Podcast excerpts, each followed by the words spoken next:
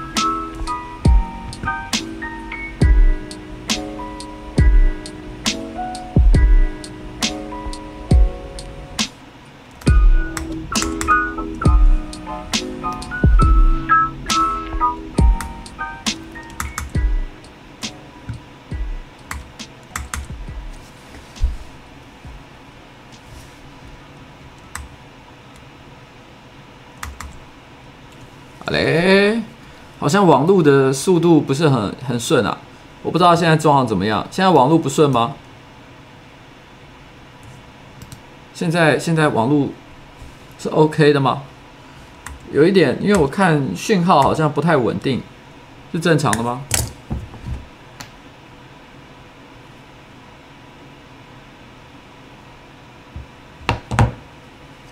？OK，好吧，既然大家都说还 OK，那我想应该是没问题吧。那我就就这样开始了。反正我现在，哎，不知道大家看不看得出来，其实我现在脸是蛮红的，有点帮，有点帮的感觉。嗯，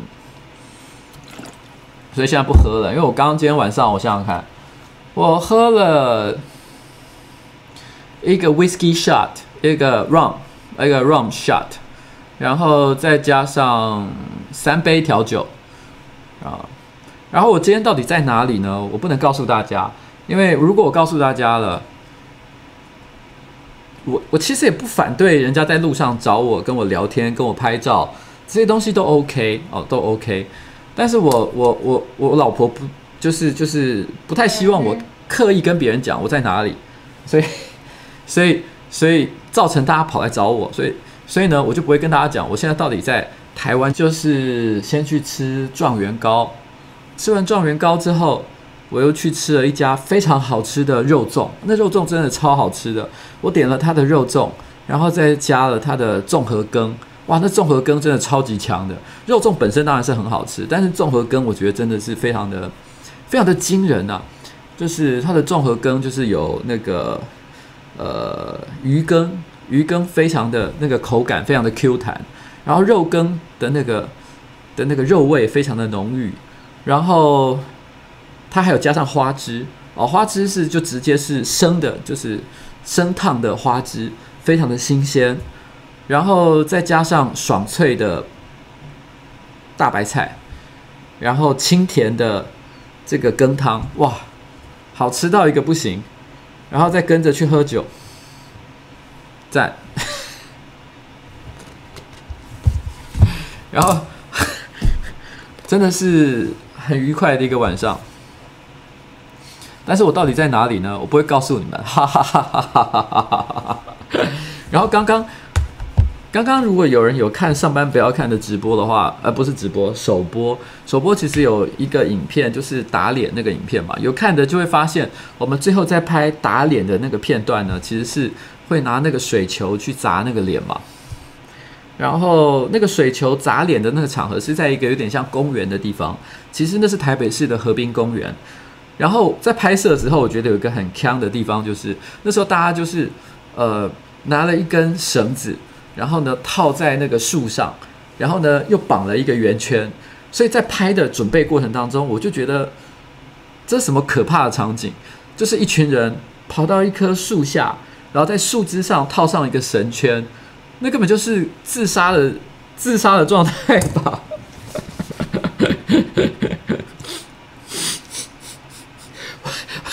我那时候看到那画面，我都觉得说，干这个这个这个真是不得了啊！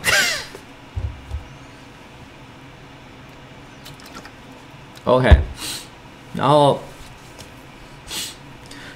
这礼拜因为是四月一号愚人节嘛，上班不要看出了超多超多的莫名其妙的影片，有的人看到最后说有点生气了。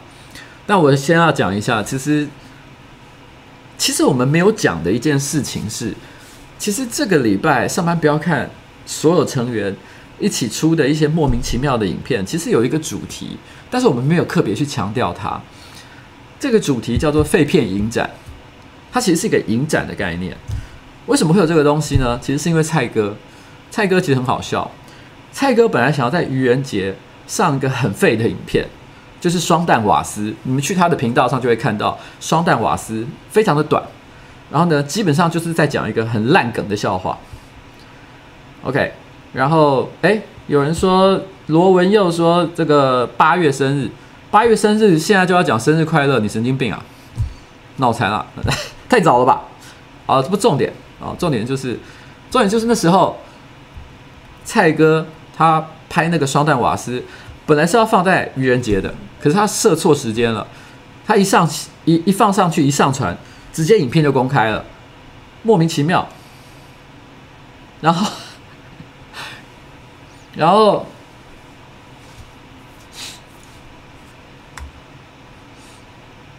哎，现在现在网速是还好的嘛？反正就是一个很莫名其妙的情况啊。然后，然后那个后来他觉得很后悔，那他就跟我们解释他为什么要做这一支影片。那那时候我们一群人在吃饭嘛，那一天正好阿杰不在，所以阿杰没有参与到这件事情的讨论。然后大家就突然在聊什么叫做废片。那大家突然之间觉得，哎，拍废片其实这件事情其实还蛮有趣的。所以我们突然之间就大家有一个提议，就是四月一号愚人节，所有的人都拍废片，然后每一支废片呢，标准就是一定要在十秒钟就结束哦，然后笑点要直接暴力哦。举例来讲，我觉得最好的示范就是麻西，麻西的那个十秒内的影片，就是冰旋风那个影片，我们称之为八加九式的笑点，因为它这个笑点的逻辑很像是之前曾经出现过的 Yo Battle 哦，啊哦，关关说不是这样，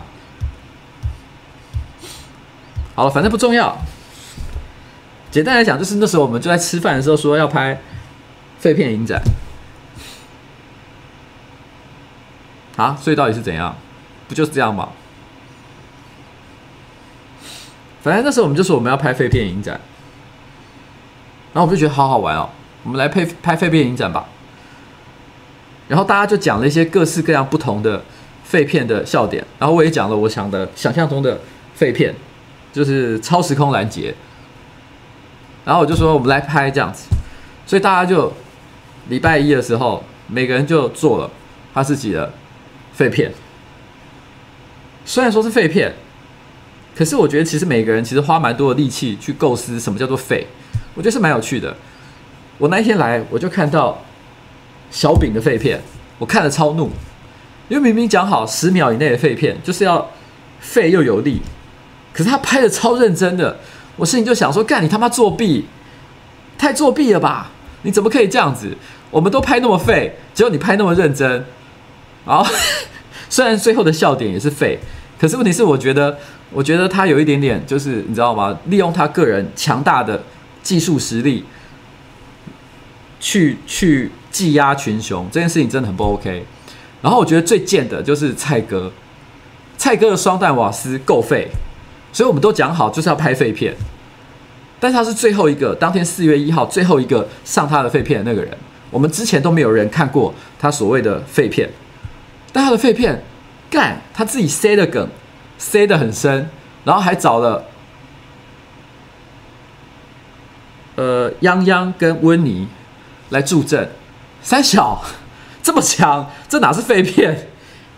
我那种感觉就像是我之前去去像是参加一些公关活动的场合，大家讲好随便穿，穿休闲的衣服就好，就去到现场大家穿西装一样。我心想说：“你们这塔是废，你们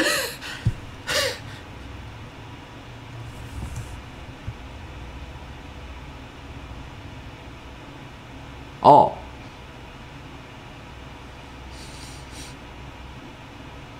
哦哦哦哦哦哦，对，关关说的也对啦，关关说的那个是这样，因为那时候是，好，我解释一下，那时候就是说。”我们大家都想了一些废片的东西，本来讲好说要做废片影展，可是我们怕太早放废片，在愚人节之前我们就把废片放出来的话，因为愚人节那一天上班不要看，本身也是准备了一个废片，变得好像事先破梗，所以我们就觉得说，那就等到愚人节的时候再放。对啊，就是这样，就是这样。好，OK。所以反正那时候我超怒的，我心里想说。蔡哥，蔡哥，你那是废片吗？我心里想，蔡哥，你真的很贱。这个 idea 一开始是蔡哥提的，结果蔡哥你自己他妈做的这么认真，我真的看了以后，我心里就有一种，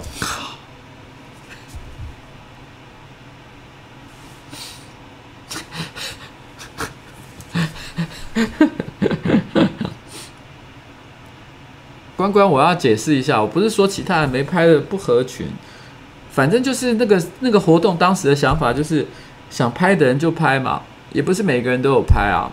然后因为阿像阿杰，阿杰因为那天他不在，所以没有人通知到他，所以他也就没有参与到这件事情。但是当天有在的人，我们就有想法的人，我们就拍嘛。嗯，就是这样。好啦。好好好，这件事情，这件事情，这件事情就不解释了。反正简单的讲，这是一个上班不要看。当时我们就心里想说，愚人节大家就是欢很欢乐的拍一些小废片。可是我觉得虽然说是废片，但我说真的，我自己摸着良心讲，这些废片就有点像是，我不知道你们有没有看过，在网络上曾经也有过一些征文比赛，譬如说用三句话就讲完一个恐怖故事，有很多像这样的征文嘛。你要写出三句话就能让人感觉到恐怖的故事，这很难的，所以你要用十秒表现出很废的笑点。我靠，这个很简单吗？一点都不简单。这个是需要真的是一些实力哦，一些说故事的实力，你才能够表现出像这样的东西。所以我个人认为，所以很多人看了以后非常的遗憾，说干怎么这么烂？没有，我觉得这一点都不烂，好不好？你去想想看，十秒要做出像这样的笑点，很简单吗？一点都不简单。你们不要骗自己。然后，然后呢？今天的这个直播的重点哦，我要解释一下。第一个是我可能会稍微聊一些上个礼拜秘密直播的一些遗珠之憾，可能会讲一点点。啊，另外呢，我也会提一些我在最近过去这一个礼拜，我个人对于一些我身边，然后。我先来讲一个小秘密，讲一个观众留言的小秘密。这个秘密我就觉得很可爱。我上礼拜看到的时候，我就觉得好可爱哦。虽然很废，但是很可爱。是一个叫蓝太太的人他留的哦。他说这个秘密真的很难以启齿。然后呢，又曾经被她的男朋友警告说：“哎，你不能讲出去，因为男朋友觉得这件事情很丢脸。”但我觉得实在太好笑了。所以这个蓝太太觉得说，她一定很想分享出来。那她说呢？她说，她说在二零一八年的时候的冬天，因为空气很干，所以呢身上特别容易有静电。脱衣服的时候，尤其是脱毛衣的时候，都会发出噼里啪啦的声响，因为就是静电的关系嘛。那有一天晚上呢，她准备脱衣服的时候，跟同居的男友一起洗澡。哦，这个习惯真的非常好。我以前年轻的时候也蛮喜欢跟老婆一起洗澡的。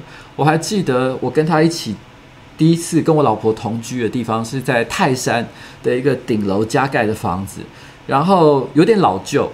然后有一天我们两个又想一起洗澡，两个人一起踏到那个浴缸里面去。可是那浴缸的材质非常的差，是那种。很烂的塑胶材质，我们两个人一踏进去，可能动作太大，直接踏破了一个大洞。后来那个洞，我们也没有跟房东讲，我记得没有讲。啊后来一直到我们搬走，那个都没有修，就是一直有那一个洞，莫名其妙的事情。反正总而言之呢，就是她准备脱衣服，跟她同居的男友一起洗澡。那这个人很，这个男朋友手很贱，他总是喜欢趁她脱衣服的时候呢，去乱摸。所以当天她脱衣服的瞬间的时候，她男朋友就想要去摸她的故事啊。哦，她就是她的男朋友在脱那个那那个那个毛衣服的时候，她男朋友想要去摸她的奶头，可是因为那个静电的关系，她直接被她的奶头给电到，而且而且还那一摸到她奶头的那一瞬间，还发出了一个啪的声音。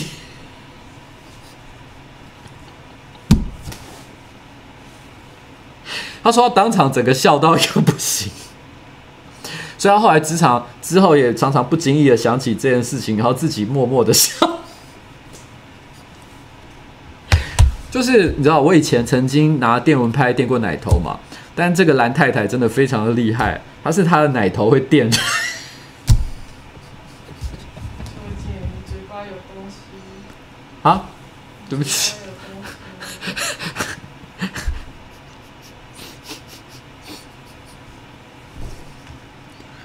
OK，我觉得这个故事还蛮可爱的。不过说真的，讲到男女朋友、老公与老婆，让我想到这个礼拜，我在那个网络上有看到一个，网络上其实有一个粉砖，什么叫 Neko 还是什么的，我突然忘记了，就是专门在翻一些日本人的。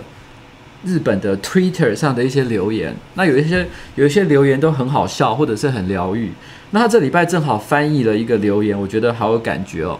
他是在说，她是一个女孩子，年轻女孩，她的 Twitter，她说她的爸爸有一天突然之间用她的用手机简讯传一个讯息给她说：“哎，你知道吗？因为她这个女孩的妈妈哦得了阿兹海默症，阿兹海默症就是你得了之后，你就会开始力都退化到。”人生当中的某一个年纪，可能他已经七十岁了，可他以为自己只有二十几岁，或者是十几岁，哦，就退回到人生当中的某一个阶段，哦，阿兹海默症的一个症状，他就说，他爸爸，哦，传了一个讯息给，哎，要不要娶我啦？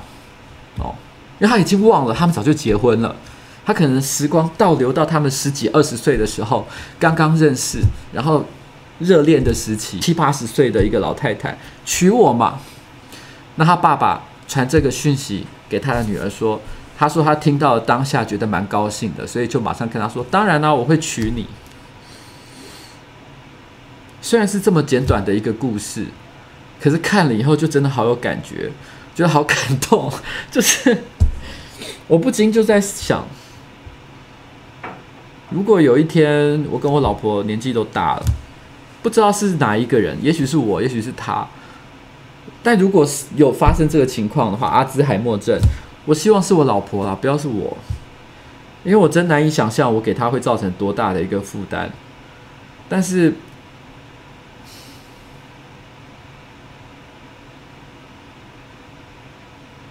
现在很卡，是不是？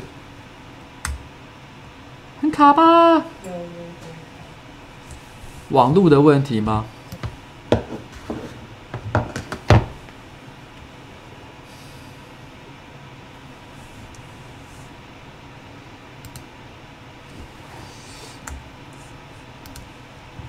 我看一下哦，因为现在的网络泛，嗯，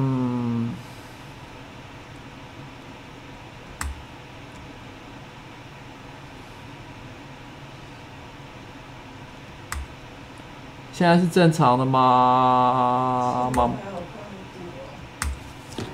唉，要命啊！我的天啊！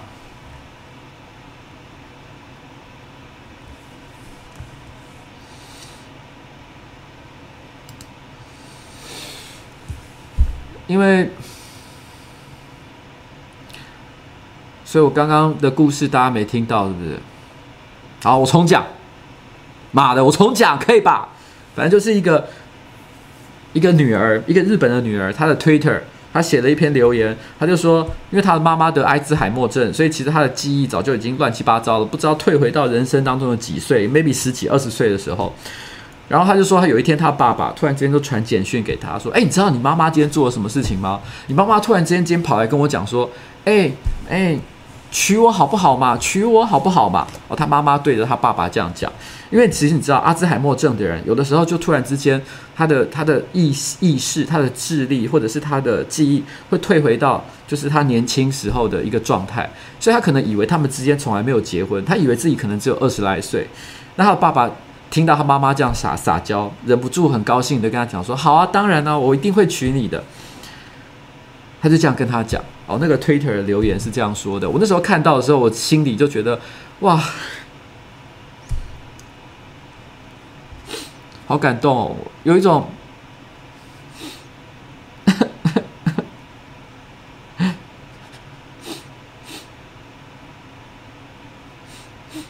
嗯。我先讲一下今天的卡，因为以前有的时候卡是电脑出问题，今天的卡应该是网络的问题。因为今今天你要知道，其实，在上班不要看，或者是在我家，基本上我们的网络都是买中华电信你所能买到的最高标准。上班不要看是三百 M 跟一百 M 的设定，我家则是一百一百。那所以其实网络就是都蛮顺畅的。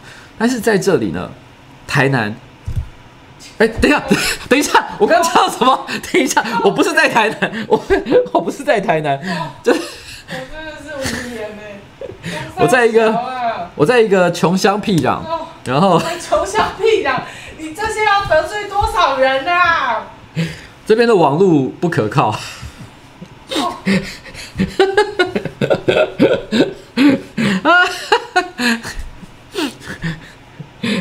好，对不起，我。我我我我不知道我在哪里，我已经我得艾滋海我得阿兹海默症，我不知道我现在在哪里。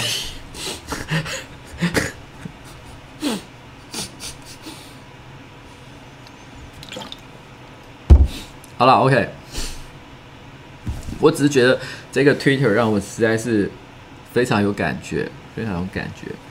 然后呢，所以我忍不住想要来放一首歌。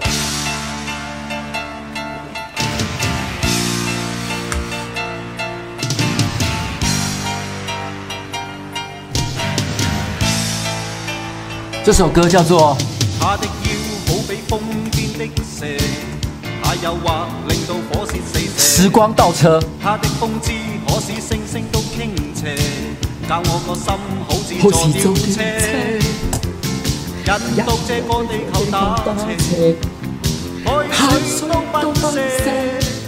今晚是浪漫月夜，是未幻月夜，齐来做这些。时光中开动车，超速车车，从今向只有今晚夜。他的呼吸都仿佛顺畅新鲜的花儿。时光中开动车，超速车，从今起只有今晚夜。痛过疯癫的趣怪的一夜，一个温暖得可爱的夜。这首歌叫做《时光倒车》，梁朝伟成名曲。三十年前，梁朝伟第一次发片的歌。他的腰好比疯癫的蛇，他诱惑令到火线四射，他的风姿可使星星都倾斜，教我个心好似坐吊车，引到这个地球打斜。海水都奔射，今晚是浪漫月夜，是美幻月夜，齐来做这些。光中再度开到车，超速到车，从今只有今有今无夜。他的呼吸看看送上新鲜的不夜。时光中再度开到车，超速到车，从今只有今无夜。红波风轻轻吹过的一夜，一个温温得可爱嘅夜。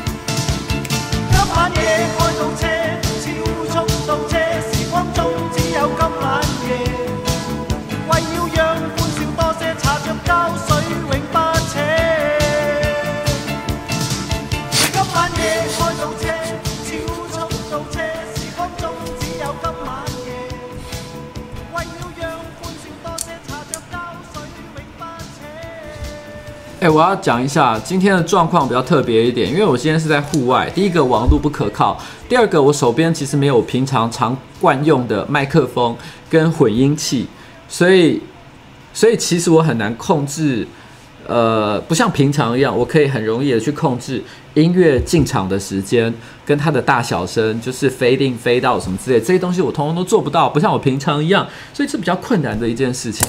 不过我说真的，其实这个礼拜啊，我说真的，我觉得我过得真的压力非常非常的大。你知道，这个礼拜其实工作天其实只有三天，但是三天发生了超多事情的，超多，多到我简直不可思议。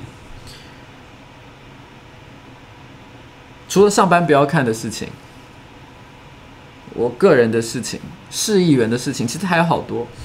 像市议员来讲的话，其实我这个礼拜。突然间接了很多我觉得非常棘手、非常麻烦的一些选民服务案件，其中有一个其实是跟校园霸凌有关的，我不不我不能讲它的细节了，但是在这个参与的这个案件的过程当中，我突然有一个感觉，我可以感觉到，就是说这个想要解决这个问题的家长，他很希望伸张正义。就是希望，哦，他发现他的小孩被欺负了，他希望有公权力可以立刻介入这个这个不公平的状况状况，然后呢，去惩罚这过程当中的霸凌者，然后呢，并且，然后呢，让他的女儿不要再受到欺负，可以获得快乐的一个一个一个生活。可是实务上来说，我有暗示这个家长。我也尝试用一些我认为对的方式去帮他，可是我觉得他不一定能理解我想要表达的意思。我觉得在这种校园霸凌案件里面，其实只要家长一介入，通常不会有太好的结果，因为除非是很极端的情况，譬如说你的小孩要被杀了，他其实是一个残忍到就是对方其实要杀掉你小孩，他要谋杀他，然后是一个是一个非常激激烈的一个情况。不然的话，其实我觉得很多时候，校园霸凌最好的解决方法，其实是靠你的小孩他自己。作为家长，最重要的事情是给予他支持的力量，让他知道他并没有做错任何事情，让他去对抗这个校园当中不公不义的事情。因为一旦校一旦一旦家长跳出来。这个小孩多少就会受到，因为因为其实你不能改变身边环境，这个校园或者是这个霸凌者的观感，你其实改变不了他的。他会做这件事情，他就是会做这件事情。但是但是家长的过度介入，其实也可能会造成校园更加恶意的一个情绪。他其实改变不了什么事情。我觉得，虽然大部分的人成长的过程当中，并没有真的经历过非常恶意、长期性的霸凌的一个情况，但是每个人的成长过程当中，包括我在内，其实都也有遇过一些不愉快的、不顺利的，或甚至于几乎可以说是一个创伤、一个精神创伤般般的一个体验。但是最终克服这件事情的，都帮助你克服这个问题的人，都不是你的家长。也不是你的老师，而是你自己。所有的难题，人生的难题，都只能靠自己去度过。所以，我认为家长最最重要的要做的一件事情，就是让你的小孩知道，他必须要自己去解决这个问题，让他自己去成，在这个过程当中成长。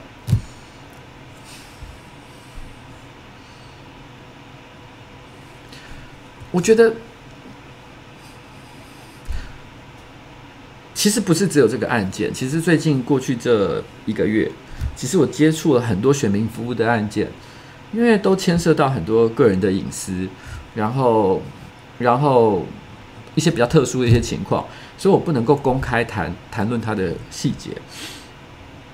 但是我都可以感受到很多很多人在申诉自己个人所遭遇到的不公不义的情况的时候，他们内心真正想要的东西。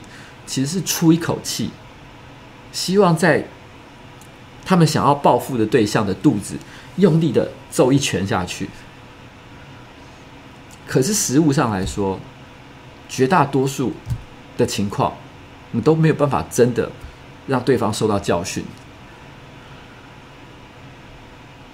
我常常会在这个过程当中排解的过程当中，我都会提醒对方：你先想清楚，你真正想要的是什么。譬如说，你想要的是金钱上的赔偿，还是一些什么实质上的一些利益？如果你很清楚知道自己要的是什么，那么这个出气的这件事情，让你在他的肚子上揍一拳这件事情，其实不是很重要，因为你越是想做这件事情，你越是可能拿不到你想要的结果。你又是想要拿到好处，又是想要揍他一拳，这件事情是很难发生的，在这个社会上。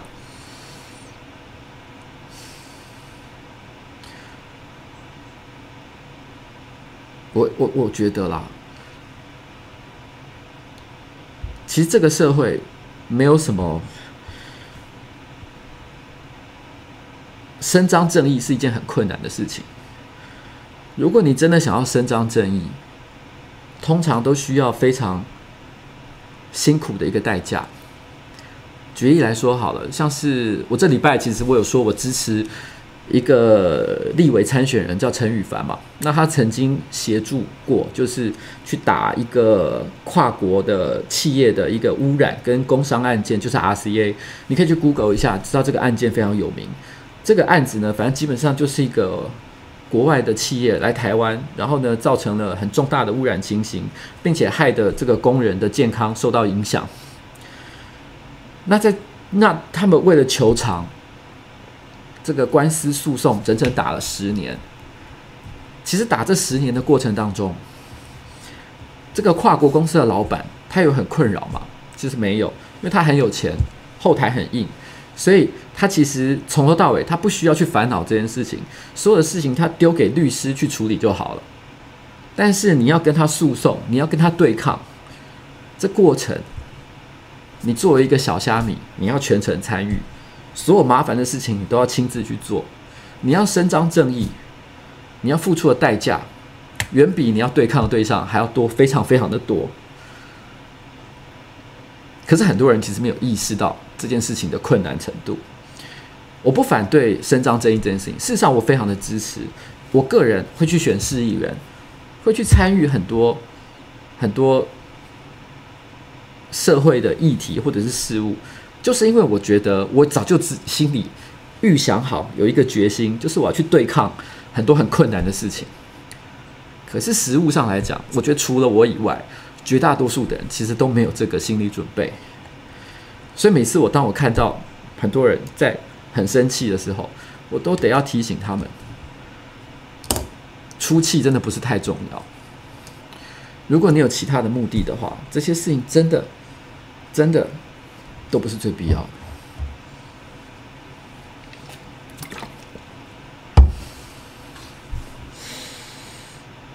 嗯，下个礼拜四月九号就是开议啊，有很多事情要准备。但是说这这三天里面，我居然接了好几个让我头很大的案件，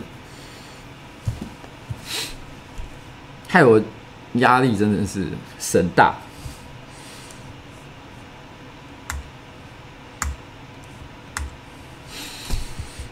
好，我讲一个。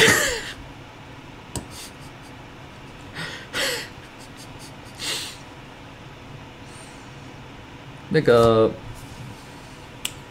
哎，我忘了写他们的 ID 耶，我不知道是谁。在这个秘密，我觉得有几个遗珠之憾，其实我觉得蛮有趣的。有一个人说，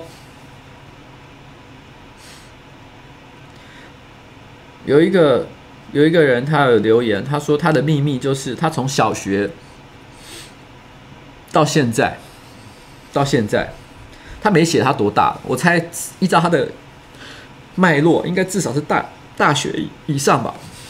他说到现在，二零一八年，他所有的各种社群网络啊、网站啊，或者是个人的一些一些网站上的一些账号的密码，都含有五五六六这四个字。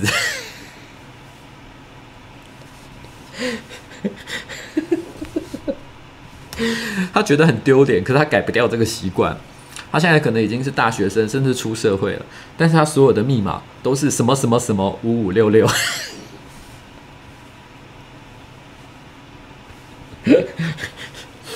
好可怜哦。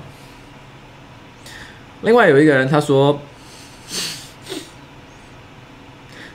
他说阿扁陈水扁被关在龟山监狱的时候。他的儿子呢，在那个龟山监狱的门口作秀，说要念誓词。他说他那时候正好就在旁边，他没有写为什么他在旁边，反正他说他那时候他正好就在旁边。然后他说他的儿子应该是指陈志忠啊，哦，陈志忠召妓的那个陈志忠，他就说他念誓词，就他念誓词的时候呢，不知道为什么他就顺手。牵住了隔壁的那个人的手，然后，然后，然后他说他刚好就站在他的旁边，所以他牵住他的手，结果就只好站在那边等他念完誓词，被他一牵就牵了三分钟。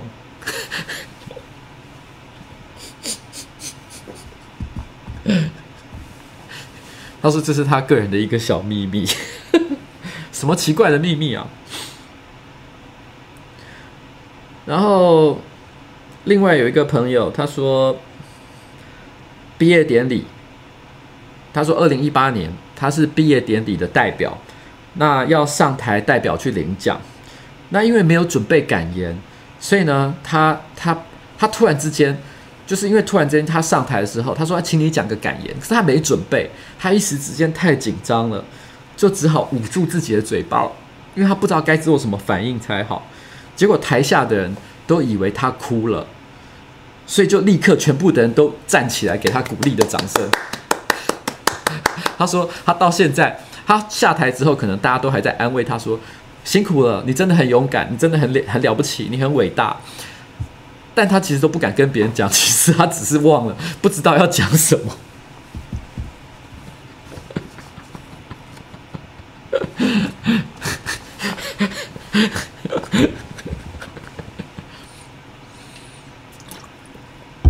OK，然后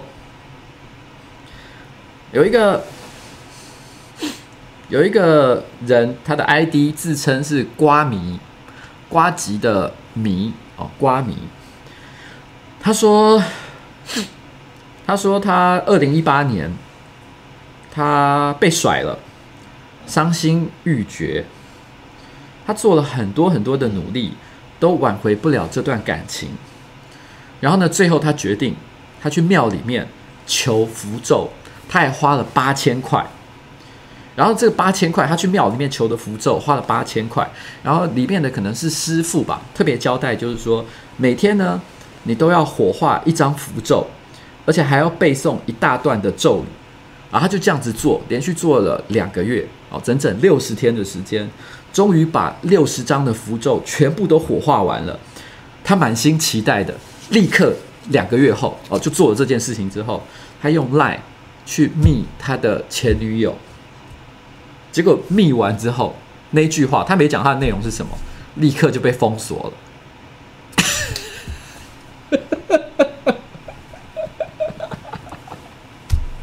这是这是三小。我先讲，我跟你讲，我觉得如果长期追我个人的可能 Facebook 或者是。或者是我个人的直播的话，就知道我超级超级讨厌怪力乱神。然后 我超级讨厌怪力乱神的。然后那个，我举个例子来讲，我最近才在跟上班不要看里面批评一个东西，就是宠物沟通师吧，还是治疗师？我超级讨厌这个东西的。我我现场可能有些观众本身可能很相信，或甚至于真的在做这个工作。我先讲，就是这是我个人的观点。我我自己家的宠物曾经走失过，我身边也有三四个朋友家里的宠物都曾经走失。然后呢，我自己走失，跟我朋友走失，都曾经，就是就就会有身边的朋友说：“哎，我帮你找一个宠物治疗师，他可以帮你去去去去算一下啊，去去就去看看。”哦，去用灵力去沟通一下，看看你家的这个宠物现在过得好不好，它到底在哪里，然后寻找一些线索。我家的宠物，我朋友的宠物，没有任何一只是透过宠物沟通师找到的。我那时候听到，我那时候我家的猫咪跑掉的时候，我觉得宠物公司跟我讲的都是屁话。然后你知道宠物公司是怎么做的吗？他们也不是说真的去接触那个宠物，接触那只猫，接触那只狗。他基本上就是说，你给他一张照片，他只要看着照片，他就可以，他就可以沟通，然后他就可以知道说他在想什么。我心里想说，干你老师的，人类算命都也没有这么简单了，至少还要你知道看个手相，或者是摸个乳房。然后随便，就是要干点什么事情，你才能够算命。只要你跟我说，你看一张照片，就能够知道他在想什么。如果今天说我把猫带去，然后呢，你你摸摸它，然后跟它对话，因为你可能天生具有某种某种感应能力，你可以跟这个猫对话。我也许我还会相信。可是你居然说你看一张照片，你就能够知道他在想什么？我天啊，你爹棒槌！我根本不相信这些东西东西。我身边从来没有任何一个朋友。他的猫是宠物沟通师找到的，我心里想说，真的是一群哦怪力乱神。然后，然后我自己是很不喜欢了，我觉得，我觉得我不相信这些事情。嗯，所以这个花八千块钱，然后去求求什么符咒，然后呢，最后被换来封锁的命运，我必须要讲。我觉得做人啊，脚踏实地，哦，不要老是，不要老是在想一些修当修胖，然后呢，想要借助一些怪力乱神去解决自己人生的问题，那是没有用的，好不好？哦，所以呢，今天是深夜电台，所以我打算放所有的歌，都有一点点夜晚的感觉。刚刚我放的是梁朝伟的《时光倒车》，他的歌词很有趣，他就说在午夜里面，哦。然后呢，他开着快车，然后呢，开始时光倒流，然后呢，然后呢，回到这个这个曾经有过的充满魅惑的性感的夜晚哦，有点像这样的一个感觉。它是一个午夜快车的一个概念。那我现在呢，我想要跟那些相信怪力乱神的人讲，我觉得那些怪力乱神啊的东西啊就像是你半夜在做梦游一样一点都不脚踏实地。所以我送给你们一首歌 sleepwalking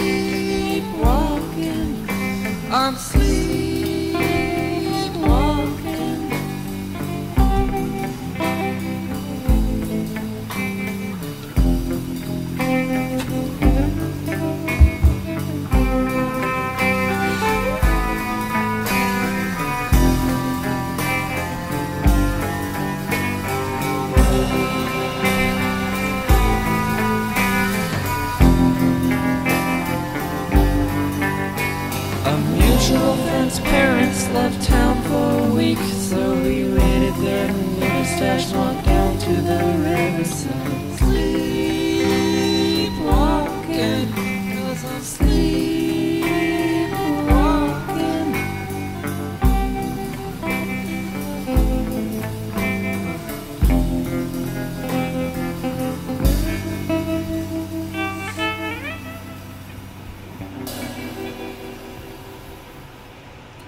有一个叫做 Chen 的网友 C H E N，应该是个女孩子啊。她只有说她姓陈吧，Chen 应该是陈的意思哦。她说在二零一八年的时候呢，她和她交往八年的未婚夫分手了。她说他们已经简单的有订婚过，然后还有发过喜饼，亲戚朋友都在等着哪一天就是要结婚。然后呢，每天都有各种哦声音或者是讯息传过来说什么时候结婚啊？什么时候才要干嘛办婚礼啊？但是他一直在二零一八年，他跟他的未婚分手了，他一直迟迟的没有办法面对现实，去跟其他人讲说，其实没有婚礼了，不会发生这件事情了，永远都不会了，我们已经分手了。他甚至于连过年，他都躲躲藏藏的。二零一九年的过年，没有回老家过年，因为他无法，因为他是一个大家庭，家里住在四合院的那一种，就像阿杰那样。如果你有看《Travel Maker》，就是返乡列车系列，然后阿杰那个就有点像那样的感觉。他在这样大家庭里面，他不敢回去，因为回去一定一堆人问这个问题。然后他知道，其实这件事情其实也不丢脸，也不可耻，甚至不有趣。然后，然后，只是他觉得，唉，这就是他的一个二零一八年的小秘密。他想跟这些亲朋好友们说，不要再问了，我和他分手了，我们不会结婚了。只是他一直无法说出来，没有办法说这件事情。他自己觉得自己糗爆了，然后这是他的秘密，他不敢说的事情。但某种程度呢，他又希望这个心中的这个秘密可以用独特的方式宣告出去，好让自己好一点、舒适一点。追求的就只是把心中的垃圾丢下去的那种轻松的感觉。也许说出来大家会笑一笑、娱乐一下，繁忙苦闷的生活就可以舒坦一下。这就是他主要想要，这就是主办想要的话题，分享者想要那种宣泄的出口。他说：“这就是我二零一八年的秘密，就像紫荆树。”花期的时候，花开的时候，总是艳丽动人，红花绿叶，满树缤纷。但是紫荆树是不会结果的，这是他想说的一件事情。这是一个有点悲伤的一个一个时刻。然后我在这里哦，分享你的故事，我就把这一个电台当成是一个树洞。我不知道大家有没有听过这个童话故事。很久以前有一个童话故事，《伊索寓言》还是什么之类的。他说有一个国王，啊，因为受到诅咒的关系，所以他的耳朵不是人类的耳朵，是驴子的耳朵。但是因为他留了长发，把他的驴耳朵给遮住了，所以知道他有驴耳朵的只有一个人，就是他的他的理发师。理发师理头发的时候，就会看到他有驴子耳朵。那国王就跟他讲：“你千万不可以。”把我的秘密说出去，不然我就要杀了你。所以他不敢讲，但是他每天都觉得很困扰，因为他知道国王的耳朵是驴耳朵，所以呢，他就有一天跑到了森林里面去，找了一棵很大的树洞，他就对着树洞大喊：“国王的耳朵是驴耳朵，国王的耳朵是驴耳朵。”因为他想要发泄自己的感觉。然后后来，没想到他回去了之后。到了半夜，晚风一吹，到那个树林里面，那个树洞里面就开始传出了那个声音。随着晚风，国王的耳朵是驴耳朵，国王的耳朵是驴耳朵，然后传遍了整个树林，甚至慢慢的飘到了王国里面去。这个故事其实是在讲，我觉得每个人的生活都需要一个树洞，如果没有这个树洞的话，我们就会过得很痛苦。其实我觉得最好的树洞是什么呢？就是我们生活当中总是有很多朋友、同事，可是因为我们之间生活的关系太过密切，跟他分享自己的秘密有点太过赤裸，所以如果我们生活当中有一些那种一辈子见不了几次面，可能没可能就是一年就见那么一次面，但是你信任他，我信任你，每年就在这个时候交换一下自己心中的秘密，那我觉得心情就会快乐很多。但是我也欢迎大家在瓜吉的电台里面分享你这个一年一次的小秘密。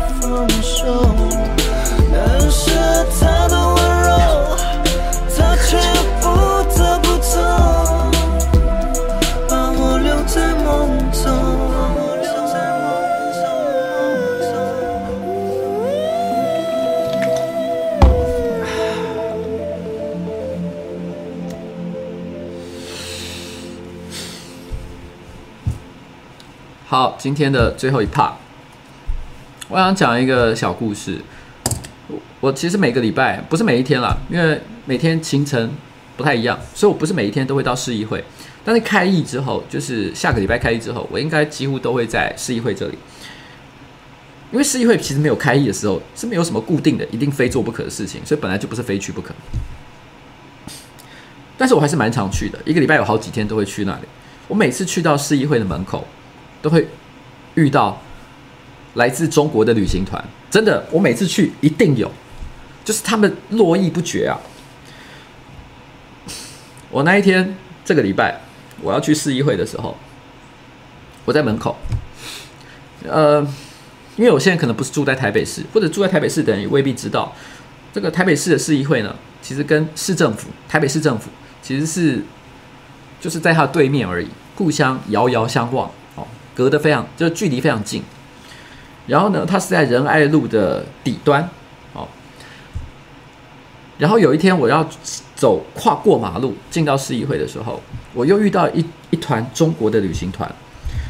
然后我就听到导游对着这些中国旅行团里面的大妈哦，因为他们都是一些欧巴桑，他对着他们讲说：“这个路口，市议会门口的路口，有九十秒，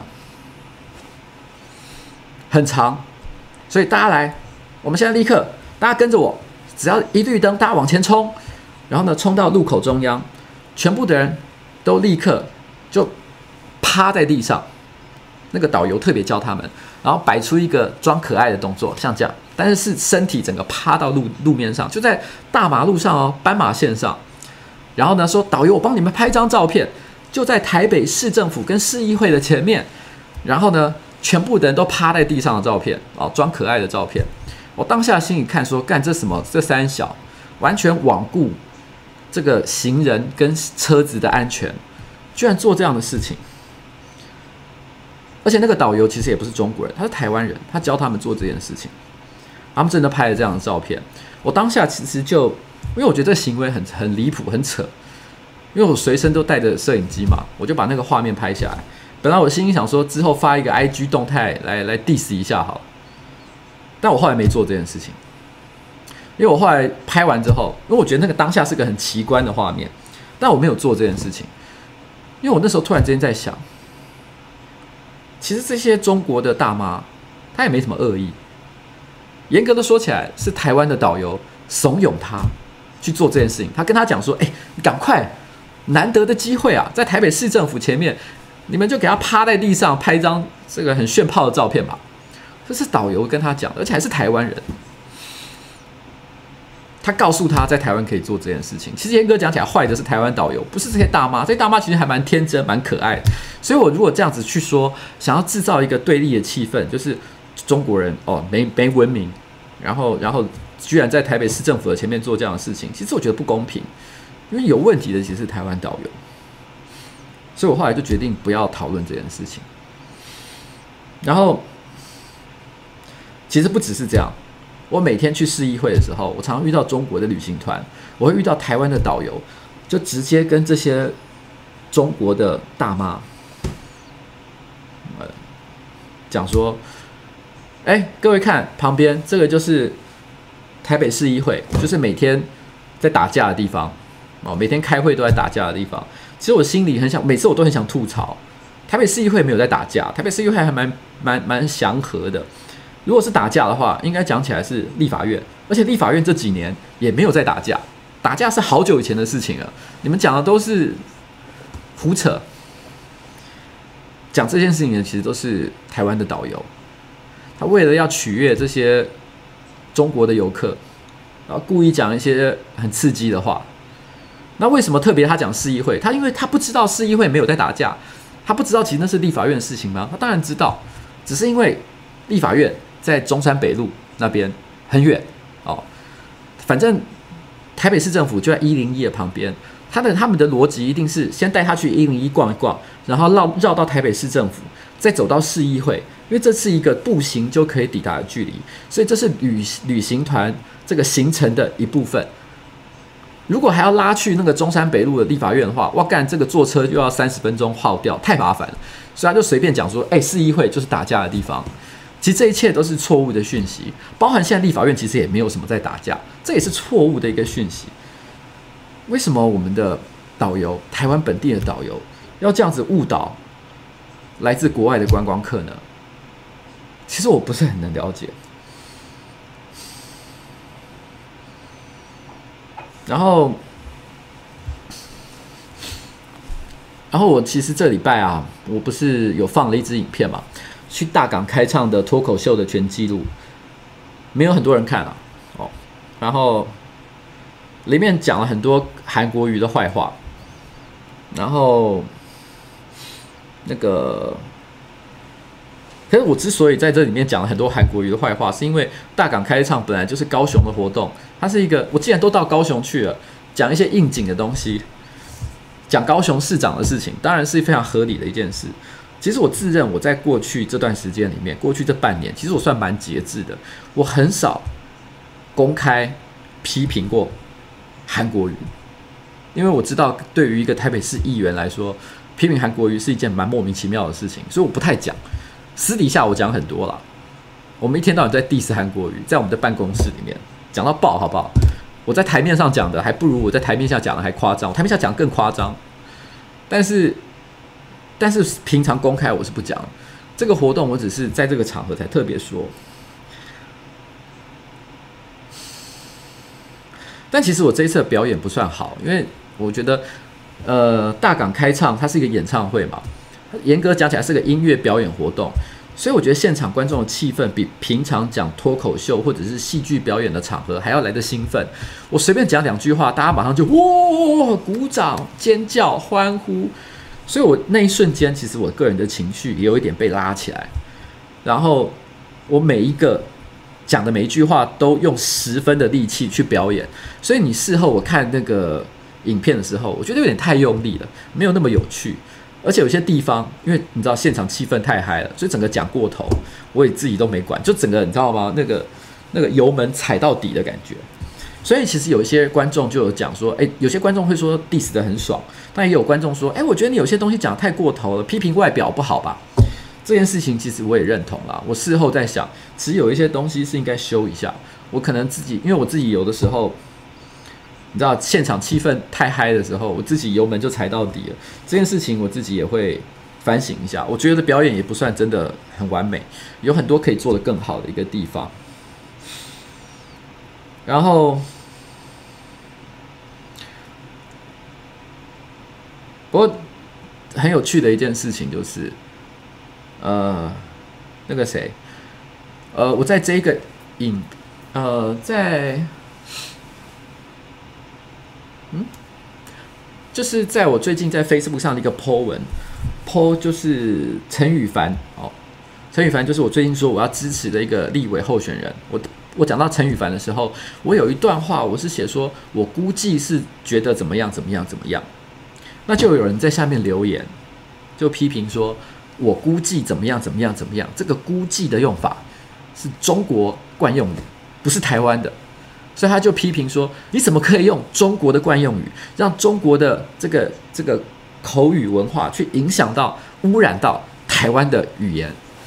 他这样说。啊、呃，其实的确啦，有很多的中国的惯用语。一直不断的就是因为随着文化强势文化的这个影响，你可能台湾人会看看中国的搞笑影片，会看中国的电影，会看中国的这个这个这个呃说唱节目之类的，所以你会受到一些影响。譬如说不知不觉的，你会发现很多年轻人都不讲影片了，会讲视频哦，视频已经变成有些人真的是脱口而出就会讲说，哎，你那个视频挺有趣的，这个也是个典型的中国用法。可是我觉得是这样啊，就是说语言这个东西是活的，有的时候，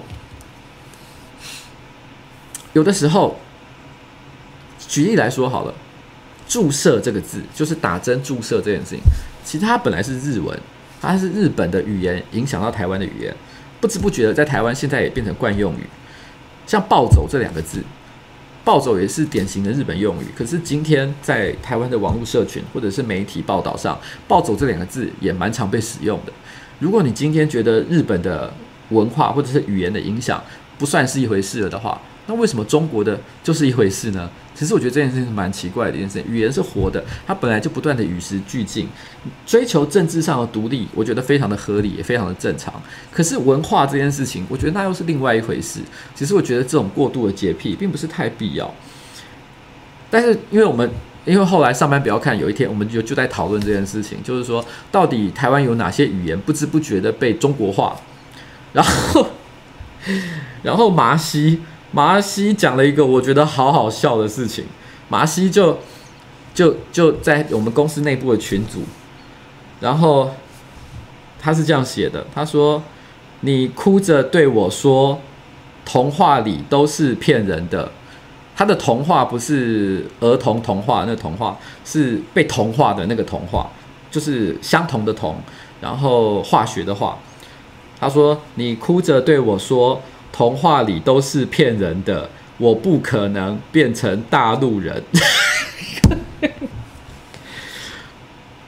我我我有点忘了歌怎么唱，大概应该是像这样：你哭着对我说，童话里都是骗人的，我不可能变成大陆人。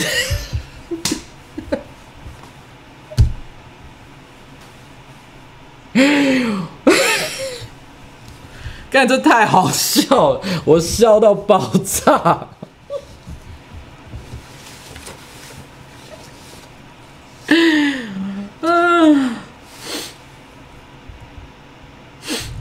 你知道，其实，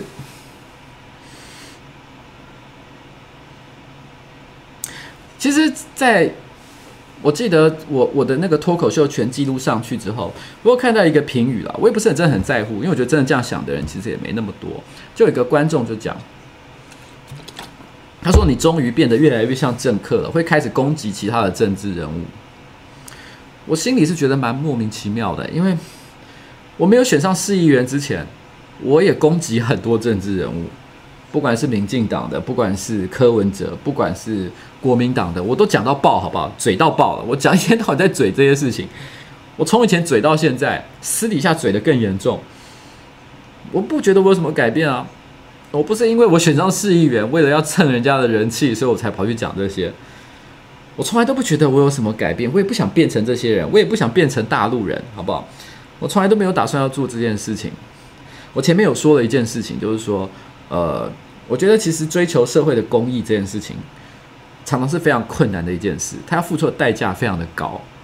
绝大多数的人，我都会劝告他们不要走这条路，因为你会，你可能走到一半，你就会觉得，干，这代价也太大了，你会觉得这根本就不是你想要的，很可能你就只是想要得到一些补偿，得到一句道歉，得到一个很小的东西，其实你就可以满足了。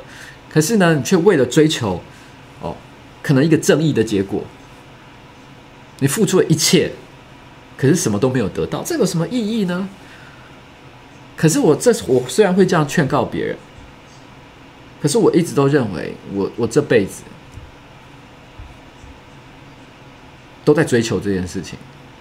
我心里面有很多我想实践的正义，不只是从事政治这件事情，还包含了其实我自己，连我我其实汤马斯又知道。四年之后，我离开市议会的工作，我要做什么？其实我早就都想好了。我有一些我想实践的正义，就好像我选市议员的时候，我说我不要上任何的政论节目，因为我也想透过这件事情去表达我内心的一些政治的想法、一些正义的想法、正义的理念。你知道，我最近就忍不住在想一件事情，就是因为我最近其实真的压力有一点大。工作时间有一点长，所以我发现我最近这一个礼拜视力变得很模糊。我常常突然之间一抬头，工作到一半一抬头，发现眼前就是一片模糊，看不太清楚。这是我以前没有过的一个现象。这也可能是单纯的老化，但是我真的觉得好恐怖哦。你可以感觉得到身体不断的在变差。你知道，我以前有在直播上讲过，四十岁之后的人生就是不断的变糟，不会变得更好。你的身体会变差，越来越硬不起来，然后各式各样的毛病都会冒出来。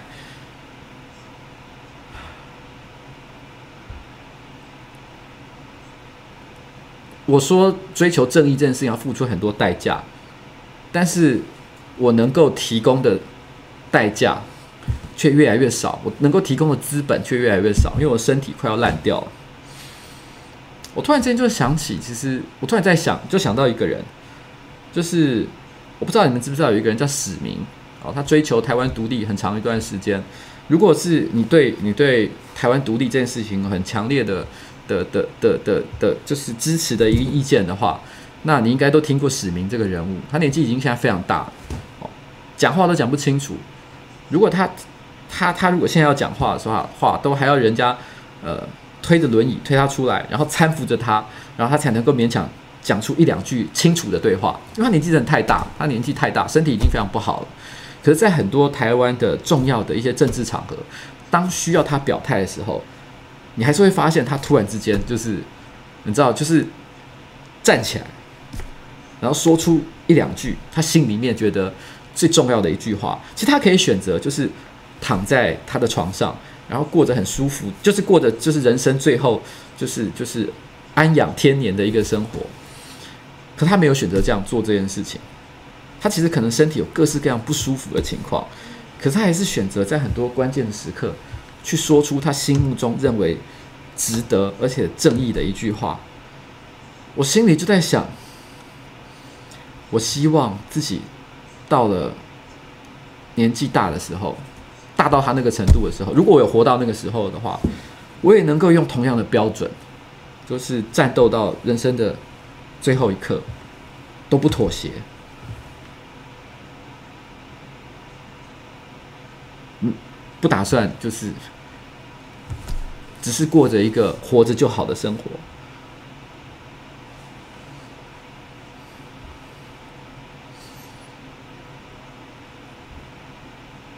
我觉得这是我最近这一个礼拜突然间很强烈的一个感觉了。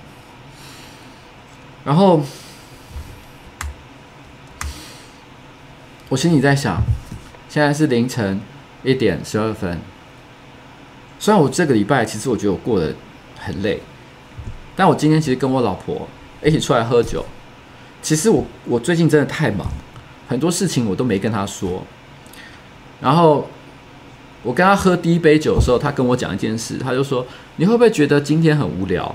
因为因为毕竟你是跟一个跟跟自己的老婆出来喝酒，老婆每天都会见到面，我们讲太多话。”所以其实你会觉得跟我喝酒就没什么事可干，像那样的一个感觉，很无聊的感觉。但是喝第二杯酒的时候，我开始跟他讲我过去一个礼拜遇到的事情。其实我突然发现，我们有超多话已经很长时间没有讲过了，有很多心情的事情都没有都没有谈。我们喝到第四杯酒的时候，其实说真的，我其实我心情也变得蛮愉快，真的轻松了。我觉得这个世界并没有像大家想的一样这么的不好，有很多事情都还有机会。所以我想在最后，如果大家想了的话，你们可以听着这个直播一起唱这首歌，因为我觉得这首歌真的很疗愈。